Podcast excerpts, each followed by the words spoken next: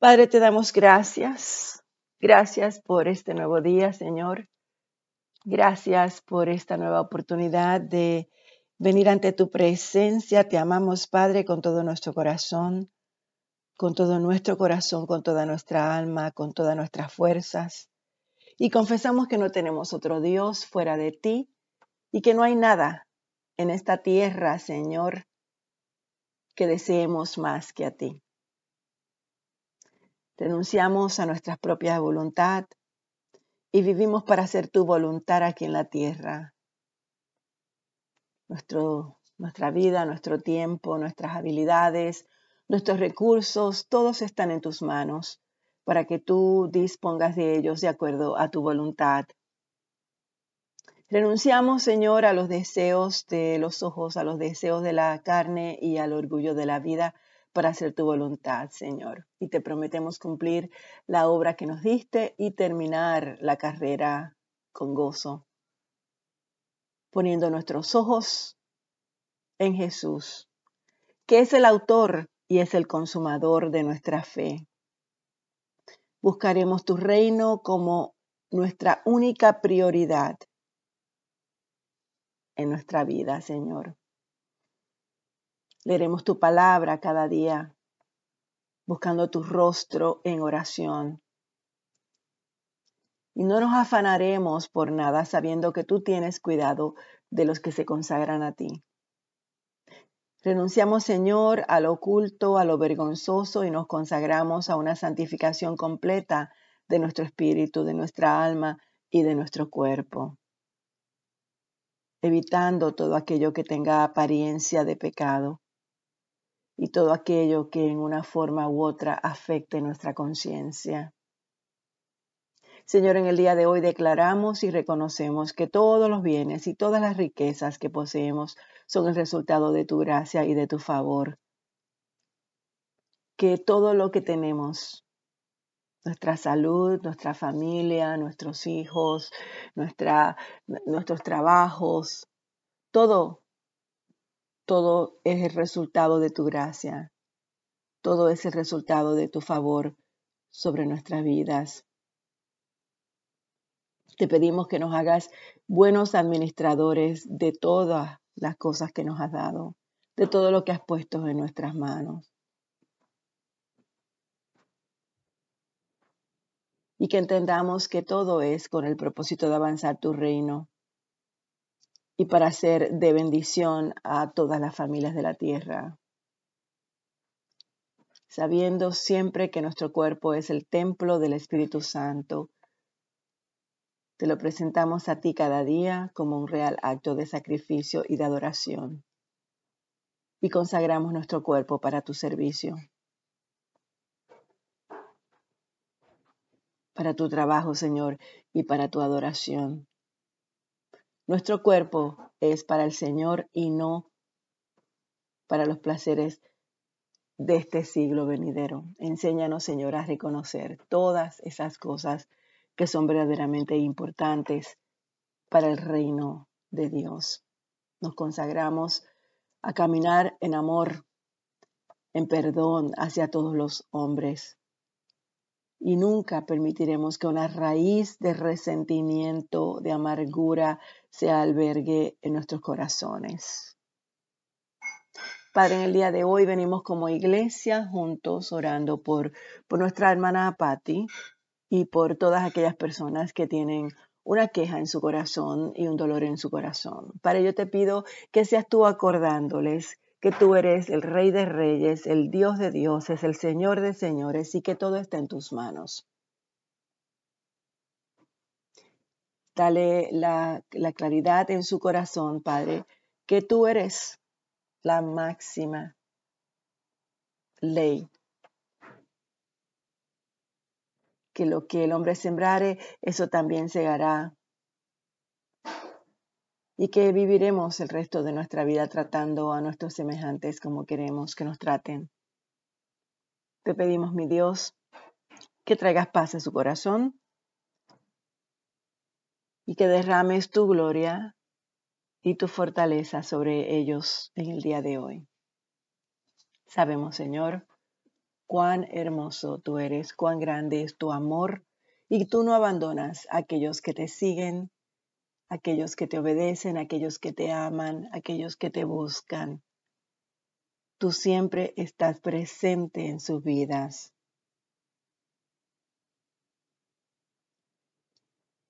Te pido, mi Dios, que estén atentos a la voz de tu Espíritu Santo, para que de esa forma, Padre, te escuchen claramente y que al reconocer sus debilidades y sus limitaciones puedan descansar en ti, que eres el fuerte, que eres el que todo lo puede, el que todo lo sabe, y que sientan la conciencia, en su conciencia claramente el amor tuyo, que es un amor incondicional, siempre disponible. Cuando descansamos en ti, Señor, tú traes esa paz, esa paz que sobrepasa todo entendimiento humano, Padre. Que sea tu voluntad y solamente tu voluntad, porque tu voluntad, Padre, es siempre buena. Aunque nuestros nuestra mente no lo entienda, si descansamos en ti, lo entenderemos y lo veremos. Vemos en ti, o vemos a ti. Venimos a ti, Señor, con esa sed de tu carácter, de tu santidad, de tu presencia, de tu poder. Te pedimos, Padre, que estemos dispuestos a cumplir toda justicia acorde a tu voluntad para recibir una mayor investidura del poder del Espíritu Santo. Porque ahí es que está la respuesta de todas nuestras preguntas, de todas nuestras dudas. Ahí es que está la respuesta, Señor. Solamente en ti. Así que yo te pido, Señor, que seas tú revelándole a ellos el poder, el secreto de tu poder hace las obras mayores que Jesús prometió para aquellos que creen en Él. Y lo sabemos, Señor, que así será. Sabemos, Padre, que de la misma forma, mi Dios, que nosotros los hombres acarreamos cosas negativas a, a nuestras vidas, tú, Señor, lo cambias todo para aquellos que te aman, acorde a tus propósitos. Gracias, mi Dios, gracias. En nombre de Jesús. Amén. Buenos días, hermanas y hermanos. Comenzamos el capítulo 33 del libro de Jeremías. Y aquí en este capítulo es donde veremos el segundo mensaje para Jeremías, mientras él se encontraba todavía en la prisión. En este mensaje se asegura que ellos volverían del cautiverio y presenta hermosas descripciones de la gloria futura de la nación. Y para fortificar la fe del profeta, el Señor le dice, clama a mí y yo te responderé y te enseñaré cosas grandes y ocultas que tú no conoces. Este libro es uno de los libros que eh, presenta muchos de los versículos que nosotros constantemente repetimos y no entendemos la base de, estos versículos. Nos aferramos a ellos a veces fuera de contexto, pero, pero es importante que nosotros sepamos y veamos el curso de, la vida del pueblo de Dios, de, de todas las consecuencias de, de, la desobediencia y de la rebeldía, y cómo a través de este profeta el amor de Dios hacia su pueblo es reflejado. Y también vemos cómo el corazón del profeta se derrama ante ante todo lo que sucede, pero siempre firme en el amor hacia Dios.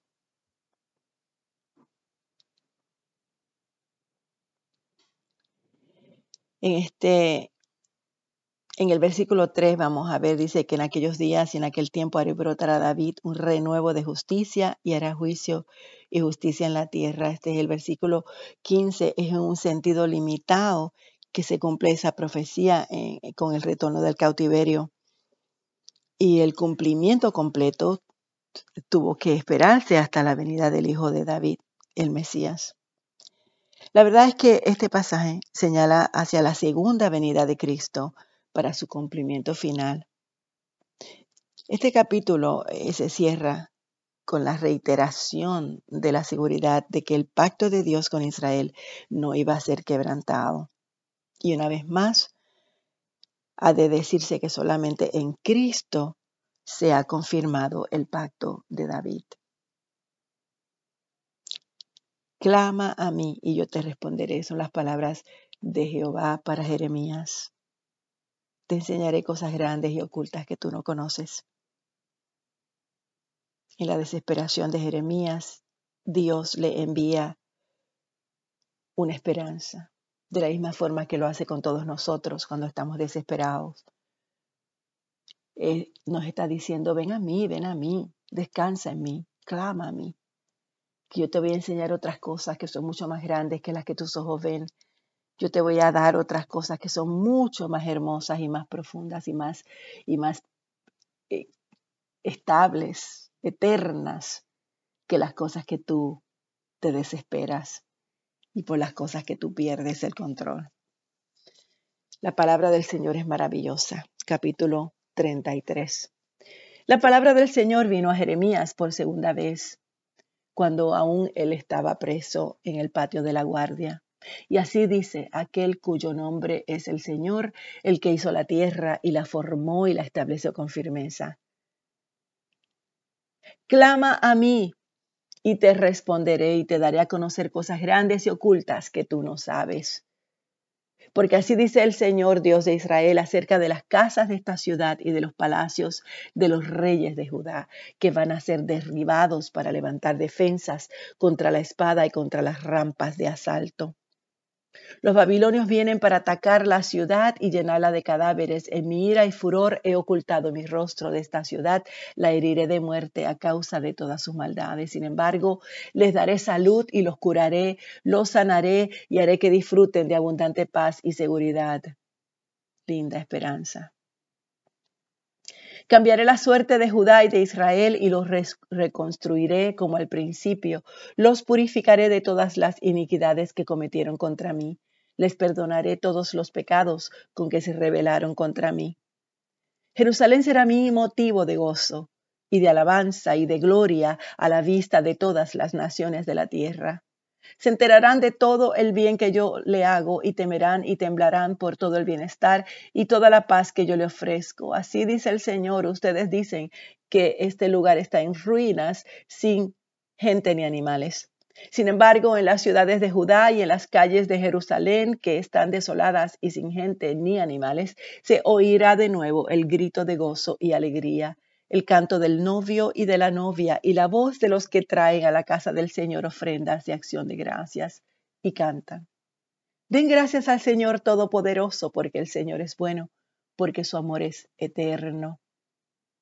Yo cambiaré la suerte de este país, afirma el Señor, y volverá a ser como al principio Así dice el Señor Todopoderoso en este lugar que está en ruinas, sin gente y ni animales, y en todas sus ciudades.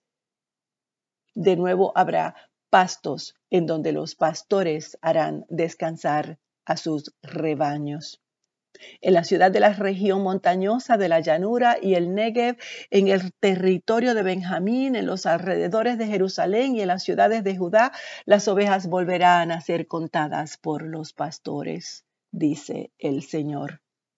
Llegarán días, afirma el Señor, en que cumpliré la promesa de bendición que hice al pueblo de Israel y a la tribu de Judá. Y en aquellos días y en aquel tiempo haré que brote de David un renuevo justo, y él practicará la justicia y el derecho en el país. En aquellos días Judá estará a salvo y Jerusalén morará segura y será llamada así el Señor es nuestra justicia. Porque así dice el Señor, nunca le faltará a David un descendiente que ocupe el trono del pueblo de Israel. Tampoco a los sacerdotes levitas les faltará un descendiente que en mi presencia ofrezca holocausto, que me dé ofrendas de grano y presente sacrificios todos los días. La palabra del Señor vino a Jeremías. Así dice el Señor. Si ustedes pudieran romper mi pacto con el día y mi pacto con la noche, de modo que el día y la noche no llegaran a su debido tiempo, también podrían romper mi pacto con mi siervo David, que no tendría un sucesor que ocupara su trono, y con los sacerdotes levitas, que son mis ministros.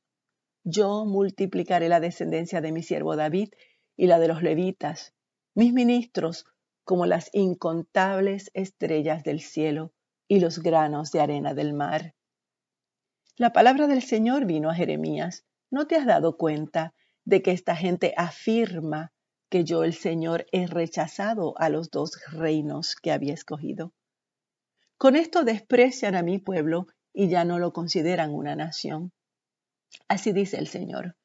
Si yo no hubiera establecido mi pacto con el día ni con la noche, ni hubiera fijado las leyes que rigen el cielo y la tierra, entonces habría rechazado a los descendientes de Jacob y de mi siervo David, y no habría escogido a uno de su estirpe para gobernar sobre la descendencia de Abraham, de Isaac y de Jacob.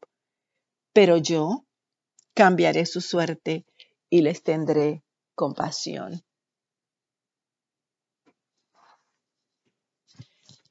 La palabra del Señor vino a Jeremías cuando Nabucodonosor, rey de Babilonia, estaba atacando a Jerusalén y a sus ciudades vecinas con todo su ejército y con todos los reinos y pueblos de la tierra regidos por él. Y así dice el Señor, el Dios de Israel, ve y adviértele a Sedequías, rey de Judá, que así dice el Señor, Voy a entregar esta ciudad en manos del rey de Babilonia, quien la incendiará, y tú no te escaparás de su poder, porque ciertamente serás capturado y entregado en sus manos. Tus ojos verán los ojos del rey de Babilonia, y él te hablará cara a cara, y serás llevado a Babilonia. No obstante, Sedequías, el rey de Judá, escucha la promesa del Señor para ti. Así dice el Señor, tú no morirás a filo de espada, sino en paz. También afirma el Señor, yo te prometo que así como los reyes de antaño que te precedieron quemaron especias por tus antepasados, así también lo harán en tu funeral, lamentándose por ti y clamando, ay Señor. El profeta Jeremías dijo todo esto a Sedequías, el rey de Judá en Jerusalén, y mientras tanto el ejército del rey de Babilonia estaba combatiendo contra Jerusalén y contra las ciudades de Judá que aún quedaban, es decir, Laquis y Aseca, que eran las únicas ciudades fortificadas. La palabra del Señor vino a Jeremías después de que el rey Sedequías hizo un pacto con todo el pueblo de Jerusalén para dejar libre a los esclavos. El acuerdo estipulaba que cada israelita debía dejar libre a sus esclavas y esclavos hebreos y que nadie debía esclavizar a un compatriota judío. Todo el pueblo y los jefes que habían hecho el acuerdo liberaron a sus esclavos, de manera que nadie quedaba obligado a servirlo, pero después se retractaron y volvieron a someter a la esclavitud los que habían liberado. Y una más y una vez más la palabra del Señor vino a Jeremías. Así dice el Señor, el Dios de Israel. Yo hice un pacto con sus antepasados cuando los saqué de Egipto, lugar de esclavitud. Les ordené que cada siete años liberaran a todo esclavo hebreo que se hubiera vendido a sí mismo como ellos, con ellos. Después de haber servido como esclavo durante seis años, debía ser liberado.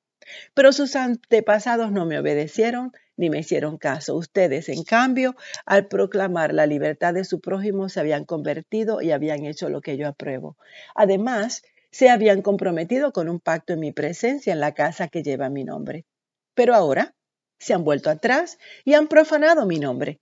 cada uno obligado a sus esclavas y esclavos que habían liberado a someterse de nuevo a la esclavitud. Por lo tanto, así dice el Señor, no me han obedecido, pues no han dejado en libertad a sus hermanos, y por lo tanto yo proclamo contra ustedes una liberación, afirma el Señor. Dejaré en libertad a la guerra, la pestilencia y el hambre para que lo que les pase a ustedes sirva de escarmiento para todos los reinos de la tierra, puesto que han violado mi pacto y no han cumplido las estipulaciones del pacto.